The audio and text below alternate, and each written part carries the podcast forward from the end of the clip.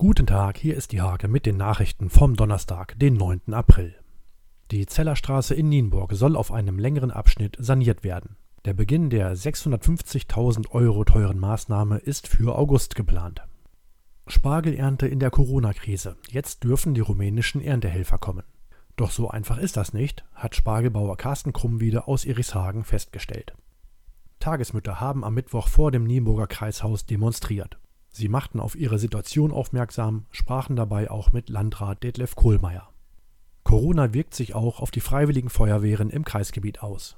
In Sachen Schutzausrüstung ist, wie in Steierberg, auch Eigeninitiative gefragt. Fitnessstudios und Personal Trainer können sich aktuell nicht um ihre Kunden kümmern. Was ist mit den Gebühren? Die Hake fragte bei den Studios im Landkreis nach.